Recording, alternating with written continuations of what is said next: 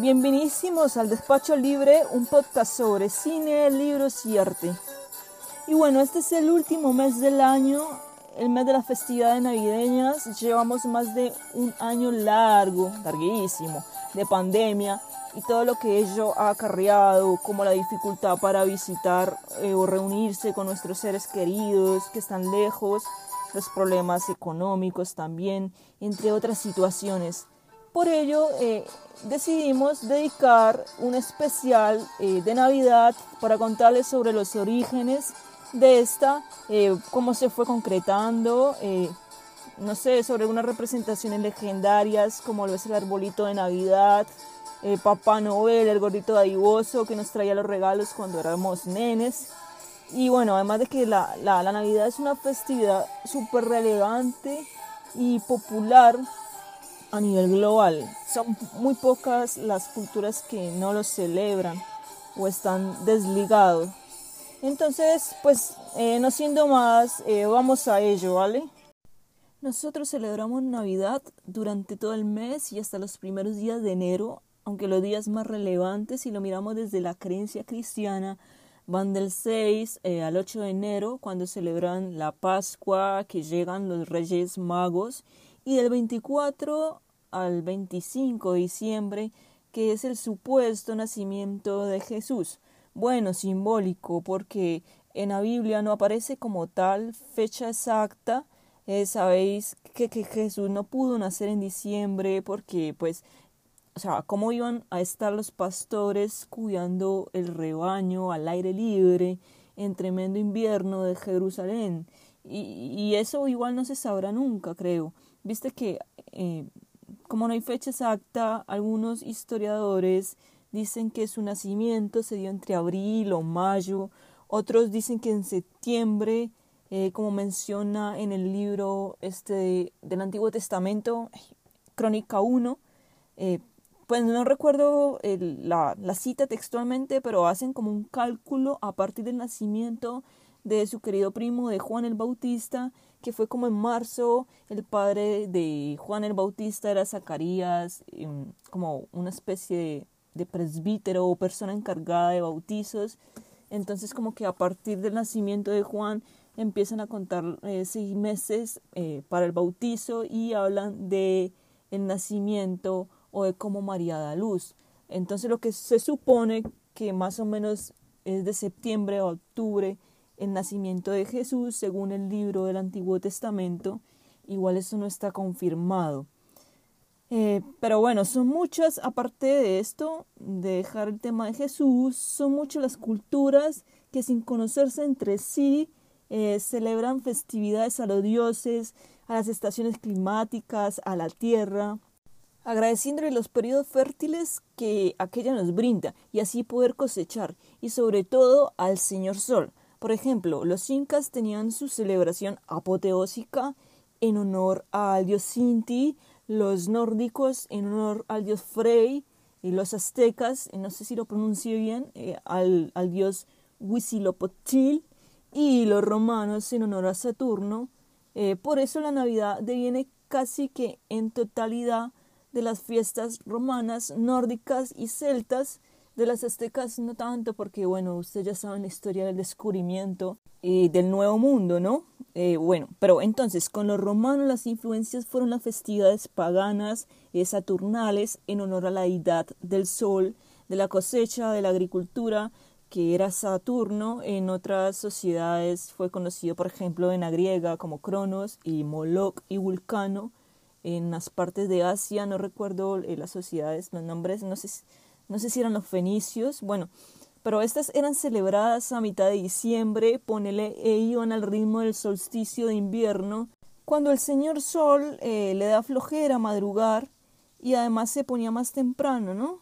Eh, por lo que los días eran más cortos, casi que eh, iniciaban con lo que hoy podemos hablar de la fecha de la novena de aguinaldos, que es de a partir del 16, 17 de diciembre, ¿no? 16. Eh, duraba como una semana toda esta festividad. Como era época de invierno, de no cosecha, obvio los campesinos y esclavos podían descansar a sus anchas, incluso cambiaban de bando pues en esos siete días eh, los patrones y señores les, o sea, se cambiaban los, los papeles. Eh, los señores les atendían y ellos podían visitar, los, los esclavos podían visitar a sus familiares, intercambiar regalos y compartían banquetes públicos eh, sin importar quién fuera quién. Y aquello no solo se daba en la sociedad romana, también estaba la civilización nórdica. Viste que la Navidad incluso eh, tiene mucho más costumbres de las fiestas de Jule o Juletiade, como se le conoce. Eh, y bueno, el factor común entre estas fiestas es la fecha de celebración lo que les hablaba ahora del solsticio, que es justo entre el 21 o 23 de diciembre, aunque eso es para el hemisferio norte, porque en el hemisferio sur la fecha cae entre un 20 y 22 de junio, creo que es el 21. Para los nórdicos también era una festividad para agradecer por la fertilidad, agradecer el tiempo y aprovechar y celebrar eh, con la familia, recordando a los ausentes, a los parientes fallecidos y ancestros. Con los nórdicos duraba un poco más, si no estoy mal creo que duraba 12 días y creo que se alargaba hasta por más de dos semanas. Ah, pero el 21 y el 22 de diciembre era el último día y es el más importante ya que ese, en ese día termina la oscuridad e inicia la luz Incluso una de las costumbres era hacer un trasnocho, bueno, más bien llamémosle una vigilia para esperar el triunfo del sol ante lo lúgubre. Eh, en otras palabras, la victoria de la vida sobre la muerte. Y no todo es agricultura, tierra u oscuridad, porque los animales también eran protagonistas en esta tradición. Viste que los nórdicos tenían a la cabra de Jule o Julegot, cabra que se convirtió en el símbolo que traía regalos y que también era sacrificada en honor a Thor, además de que es el animal que arrastra el faetón de este dios y cuando el dios tiene hambre se come a sus cabras y ellas vuelven a renacer. Eh, luego en algunas partes este animal sería la reencarnación de un anciano que traía los regalos, eh, anciano conocido como el Yolupuki, no sé si lo esté pronunciando bien, en el frío norte, ¿no? En otras partes también se le conocía como el Olencero, por los lados de España, en la parte vasca que limita ahí con Francia. Es decir, el nombre iba variando, ya después se fue unificando al término de Santa Claus, o Santa Claus, pues, que deviene de Sinterklaas, que es como le llamaban los holandeses. Este término se generalizó, como les digo, porque más tarde en el siglo XVII y XVIII, eh, todas estas partes del norte fueron emigrando a Estados Unidos y se fue unificando el nombre, aunque en la parte hispana mm, o Latinoamérica también se le dice Papá Noel, que viene de la lengua francesa eh, Père Noel. Noel significa Navidad en, en, en Francia, como en término propio, sustantivo. Y bueno, eh, Santa Claus es la figura más representativa de esta tradición y tiene origen poco concreto, aunque dicen que el personaje está basado en el obispo cristiano Nicolás de Bari o el obispo de los niños, le decían, que existió por ahí en el siglo III después de Cristo en Patara, Turquía, y se popularizó a lo largo del tiempo porque los cristianos tuvieron que extraer sus reliquias ante la conquista de Anatolia por los musulmanes y bueno, no solo por eso, pues ayudó a mucha gente, a niños y a feligreses cristianos, pues por algo le dicen el santo, el obispo de los niños, ¿no? Y bueno, además que era un hombre de dinero, eh, ocupaba una posición prominente en la sociedad de su tiempo, luego de que su familia fallece, eh, decide entregar la fortuna a los más necesitados y se entrega a la religión, a la espiritualidad entonces, en base de este personaje, crece el mítico Papá Noel.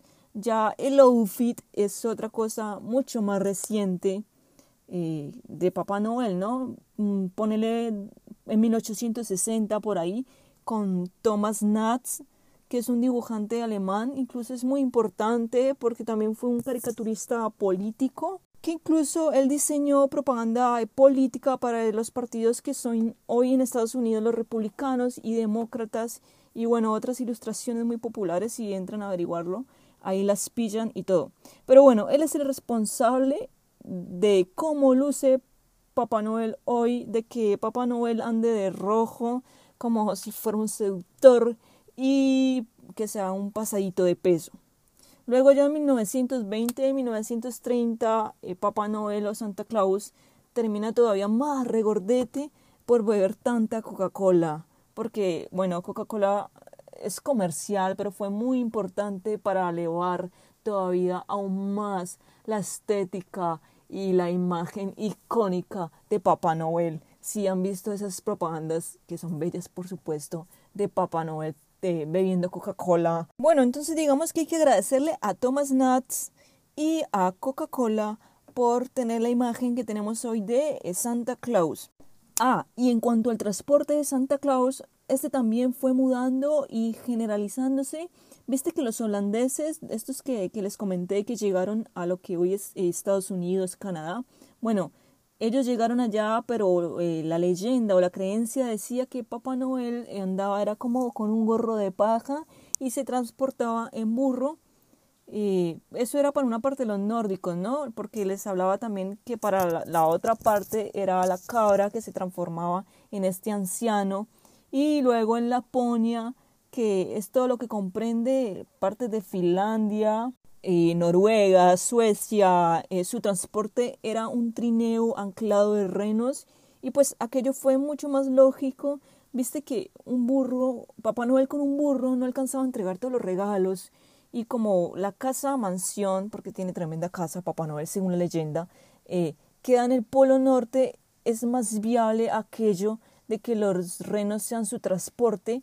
Además los renos son imprescindibles no solo para Papá Noel, sino también para los lapones y otros pueblos nórdicos. Y curiosamente, pues el reno como especie, tanto el macho como la hembra, eh, tiene cuernos. Y el trineo de Papá Noel no es un desmadre, no, no vayan a creerlo, porque en la parte izquierda van ubicados todos los renos hembra y en la parte derecha van los renos eh, machos y en total son nueve cuyos nombres, eh, bueno, traducidos ahí al español son trueno, relámpago, bromista, cupido, copeta, cometa, perdón, eh, alegre, eh, bailarina y pompón y, como no, acordarse del mítico Rudolf, que es el reno de la nariz roja, ¿no? Es la estrella de los animales navideños. Y por ahí es que los renos son sorprendentes porque ven la luz ultravioleta como las abejas y que ponele que vosotros, o sea, nos quedaríamos ciegos o qué sé yo.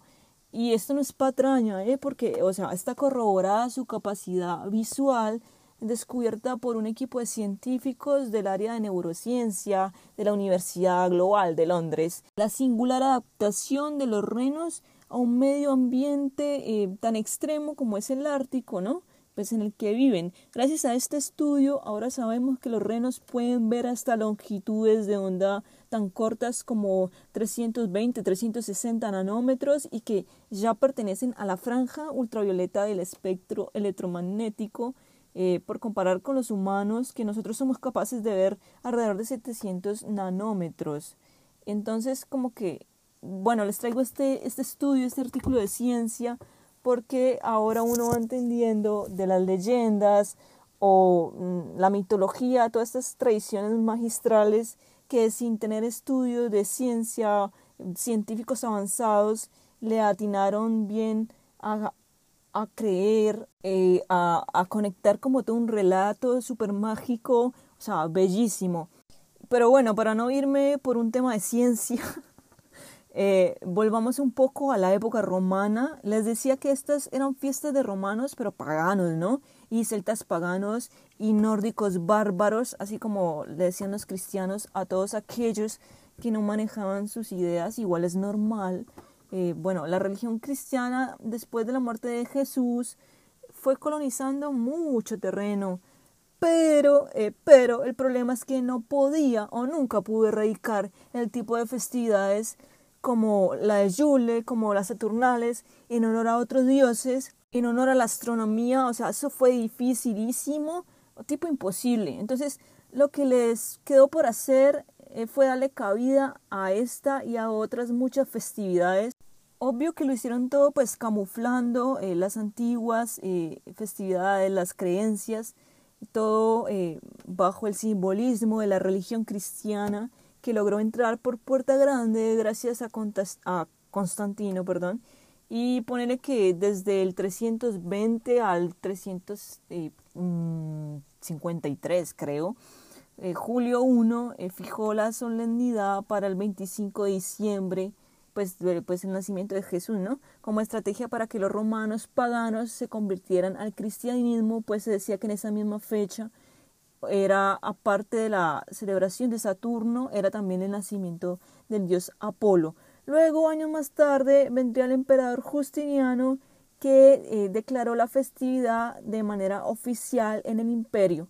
Y casi mil años después, que cuando ya estaba todo sentado, se crea un poco la iconografía del pesebre por allá en 1223 con nuestro querido San Francisco de Asís que da la representación del pesebre. Eh, pues el man significó el nacimiento de, eh, de, Jesús en una cueva, en una ermita que se llamaba, no se llama, el lugar eh, Greccio, creo que es en Rieti, una provincia de Italia.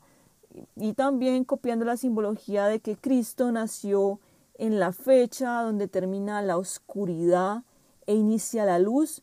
O sea, también dieron a entender esa simbología de que Jesús es el sol invencible, eh, es la vida que triunfa sobre la muerte. Y ahora, antes de pasar a hablar sobre el arbolito navideño y otras cuestiones, costumbres, pues vamos a irnos a unas pausas comerciales súper cortas, no se vayan, y ya venimos.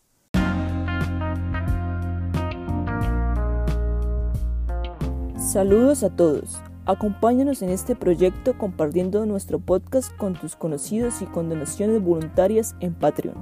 Te agradecemos mucho que nos estés escuchando y que nos permitas crecer llegando al oído de más personas.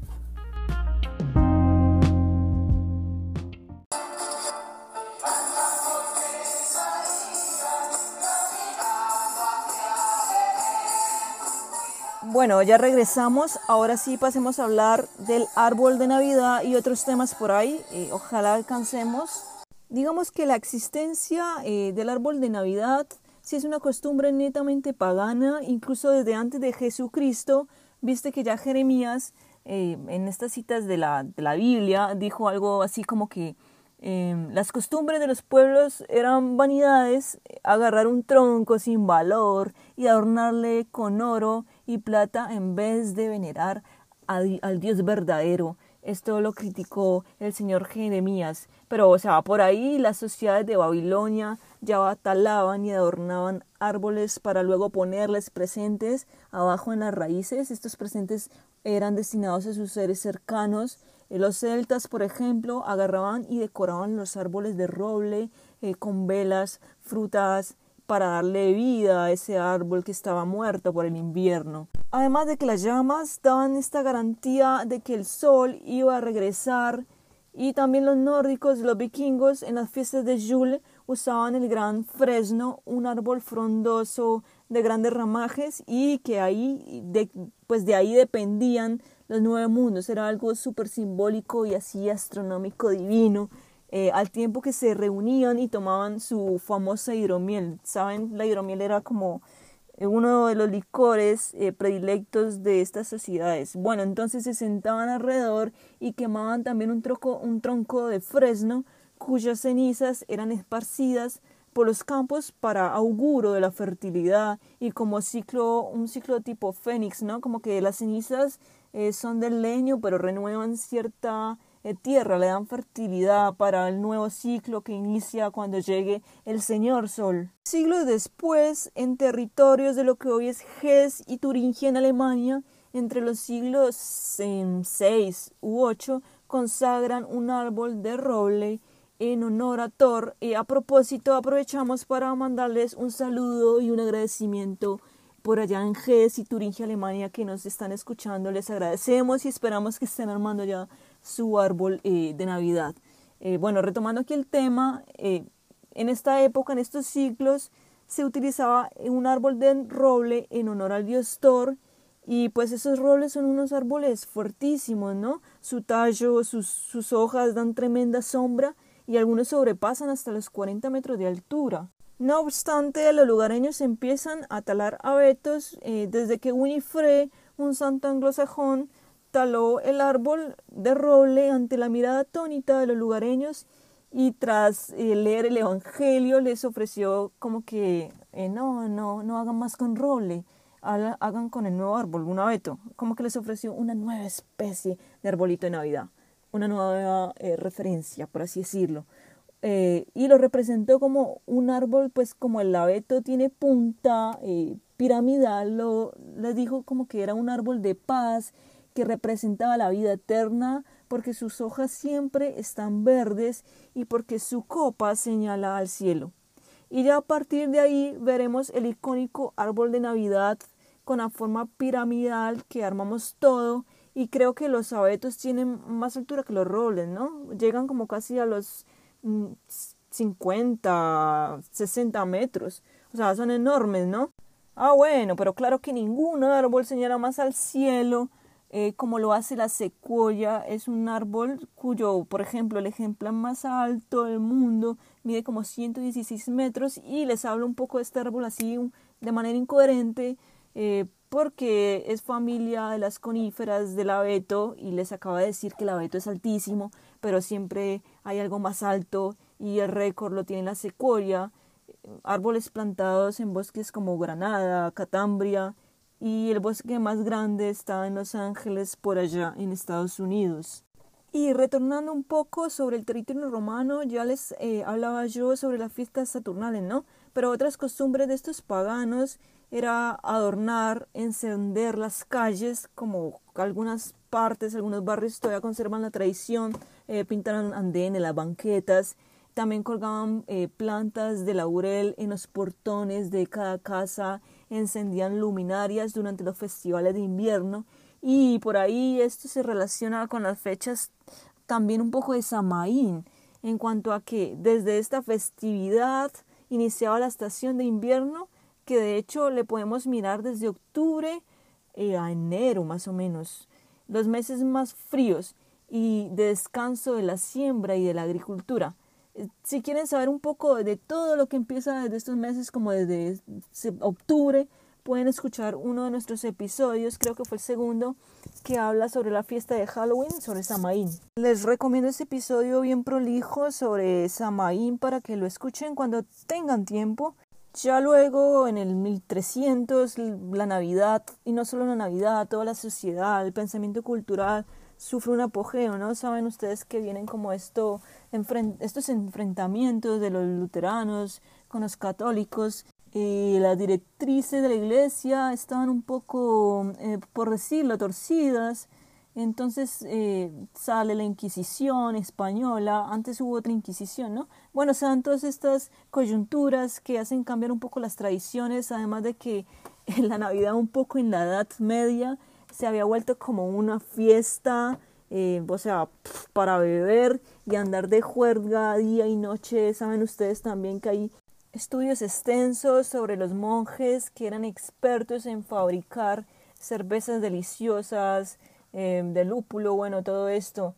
Eh, se vuelve un desmadre un poco, que entonces con la Inquisición española, la reforma, el Concilio de Trento, todas estas sesiones, un poco se acomoda todo en raya, se da un giro y se torna un poco la Navidad de nuevo más espiritual, eh, más calmada. Eh, también se originan los villancicos por ahí en 1500, 1700 también, ¿no? Porque hay unos antiguos de 1300, pero es que los villancicos como tal, el, el origen real no es que haya sido un canto eh, para la iglesia y menos para la católica, de hecho eran disque ritmos, músicas profanas luego las agarra la iglesia, las mete en los coros, les, les transforma un poco la letra y ya quedan los villancicos eh, puritanos que escuchamos hoy. Y bueno, viste que ya en el siglo XIX hasta ahorita 1990 la Navidad se vuelve lo más icónico, en lo más hermoso, en lo que esperamos cada año eh, para celebrar, además de todas estas propagandas que les hablé anteriormente sobre la iconografía de Papá Noel, los renos, las luces, el comercio, o sea, la Navidad se vuelve exorbitante. Ya ahorita en el siglo XXI, un poco como que no sé, está en descanso, estamos en declive. Además como que nos da embole poner todos estos bombillos, destortijar al árbol, armarlo, hacer toda la cena. O sea, nos hemos vuelto unos Grinch en el mal sentido de la palabra. Porque hasta el Grinch propio creía en la Navidad, ¿no? Lo que le molestaba era todo lo que había detrás, lo comercial y por ahí también lo superficial, que en realidad no habían emociones, no había fraternidad ni tolerancia, empezando porque no lo aceptaban a él por ser diferente. Entonces al final todo era una pantomima, una mentira y solo una celebración eh, sin profundidad.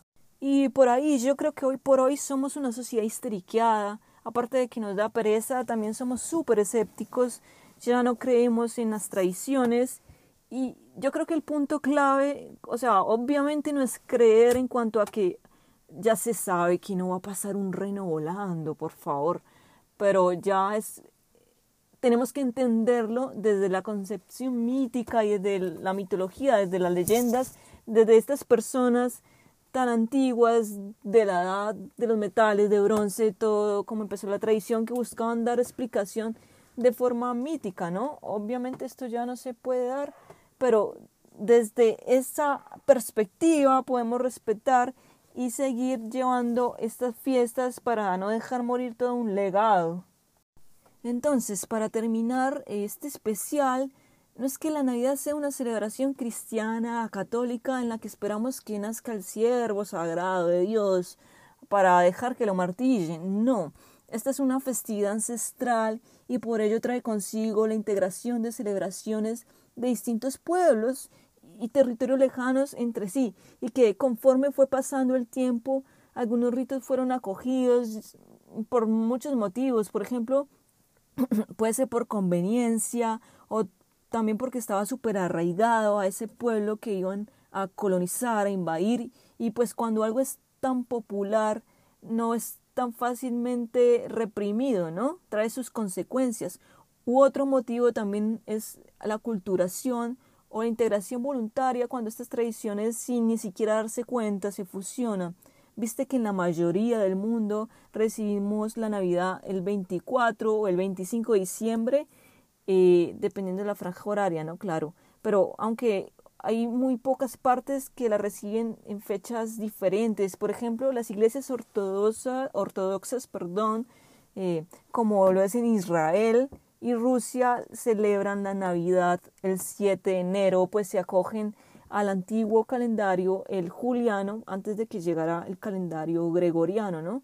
Por allá en el 1582 ellos siguieron con la tradición del juliano.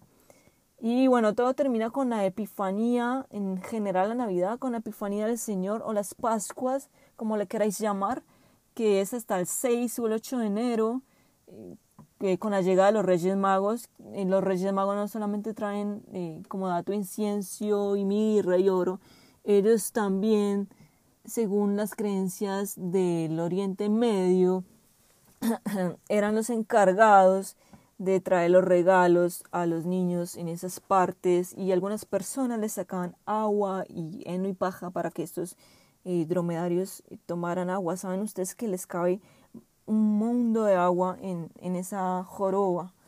O sea, mejor dicho, la Navidad es una época que independientemente de que seamos creyentes o no, sigue ahí, eh, tiene demasiada historia como festividad primordial y lo vemos por todas las representaciones, incluso un poco hablando aquí de, de arte, música y lo que se le viene.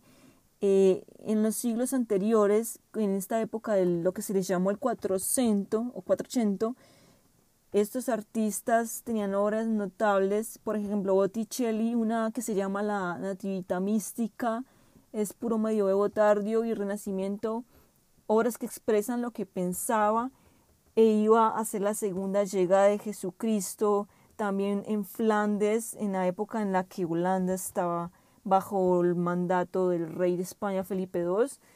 También hay obras presentadas por Peter Brugger. Eh, su obra de 1565 se llama un momento, censo de Belén. En esta obra Peter representa un paisaje más europeo, no por ello deja de representar el nacimiento de Jesús de una forma eh, curiosa, pues curiosa me refiero en cuanto a que no todo el cuadro o el pueblo está pendiente del nacimiento de Jesús, no, por el contrario pasa bien desapercibida, es decir, el mundo no se para porque Jesús esté naciendo. Hay hechos simultáneos que ocurren en esa obra. También está un poco la representación de este pintor ruso, Andrei Rubilov, creo que se llama. Por cierto, muy religioso, eh, presentó óleos, por ejemplo, uno se llama El nacimiento de Jesús y el bautismo. Y en estas obras de Rubilov uno ve la proporción de los sujetos y, objetos. Es interesante, es contrapuesta si lo vemos desde la perspectiva de hoy.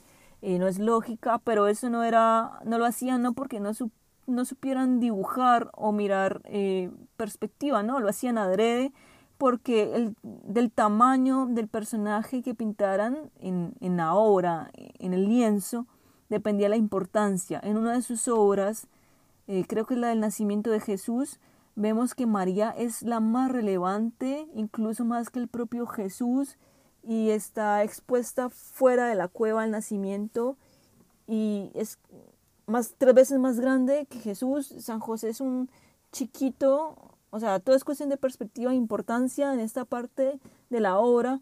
Eh, parece que Rubilov le quería dar importancia a la Virgen, puede ser hasta fiesta inmaculada de María.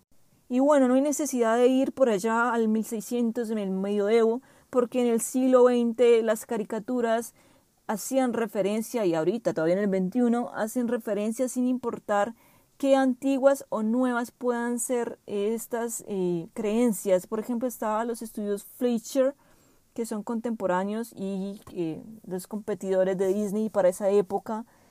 Mickey Mouse representando la Navidad, los estudios Fletcher, Beat Boop, también tenemos ahora los más recientes que son eh, Los Padrinos Mágicos, Coraje el Perro Cobarde, que sí es un poco más antiguo, eh, Ricky Morty, que es fenomenal y súper reciente, y que también tiene este, este episodio donde Papá Noel es tan regordete que estalla por todo el cielo y llueve sangre. Es un poco ácido. O bueno, ¿qué decir del cine que no ha parado de producir obras visuales de argumento navideño? Eh, mezclándolos con el histeriqueo juvenil de hoy, incluso recargando como la pérdida de la misma festividad, sus costumbres, su espíritu y todo lo que le rodea. Por ejemplo, Netflix, hoy por hoy nos metemos a la página o Amazon Premium, Apple, qué sé yo, nos están ofreciendo otra vez el catálogo de películas navideñas. Entonces, para los que son Grinch, para los que somos Grinch, eh, no olvidemos que es una costumbre secular y así nos tapemos el ojo, va a estar ahí, entonces que forma parte de todas las culturas del mundo y, hombre, hay que celebrarlo. Entonces les recomiendo unas películas que en Netflix no son obvio de palma de oro o el oso de oro, pero son entretenidas. Hay unas buenas porque están contratando un poco casting más europeo, pues no los mismos actores estadounidenses, la temática cambia, hay unas que tienen hasta un poco de toque de hechos históricos, una que se llama eh, Krampus creo, es un poco tenebrosa, bueno, lo que ellos quisieron, pero es, es buena, y otra que se llama La familia de Santa Claus, eh, es también bien porque pasan hechos un poco de cómo se formó eh, Papá Noel y otra que se llama Crónicas de Navidad, como que son dos partes. La segunda ya en toda el rancho, la, la mansión de Santa Claus, según lo que es en, en, en Laponia, en el Polo Norte, ¿no? Y ahora sí, para terminar, eh, recordarles que abajo les dejo en, en, la descripción los enlaces de las páginas, las redes sociales, para que comenten, le den like también el enlace de ayuda monetaria voluntaria y los nombres de estas películas eh, de las que les acabo de hablar. Si les gustó este especial navideño, les pido que los compartan con sus conocidos y les agradezco, pues aquí mando un saludo un agradecimiento a las personas que nos han estado escuchando eh, a lo largo de este año oyentes de Madrid y Canarias en España, eh, de Jalisco, Hidalgo, Yucatán, Tabasco en México, en Colombia, eh, Valle del Cauca, Bogotá, Antioquia. También les agradezco a los capitalinos de Santiago de Chile, en Argentina también, Cuba, Rusia, Reino Unido, Italia, eh, Perú, Filipinas, Singapur, Finlandia, hay Estados Unidos, Washington, Virginia, Texas, Ohio, y bueno, no menos importante, a los oyentes de Uruguay, eh, les agradecemos a todos, muchas gracias por escucharnos durante todo este año y en este episodio. Les deseamos una semana copada, llena de alegría y paz y que ojalá puedan estar reunidos con su familia, sus seres queridos, estén armando el árbol y comiendo todos los dulces o esta gastronomía típica de sus países y nos pillamos en el próximo episodio. Adiós.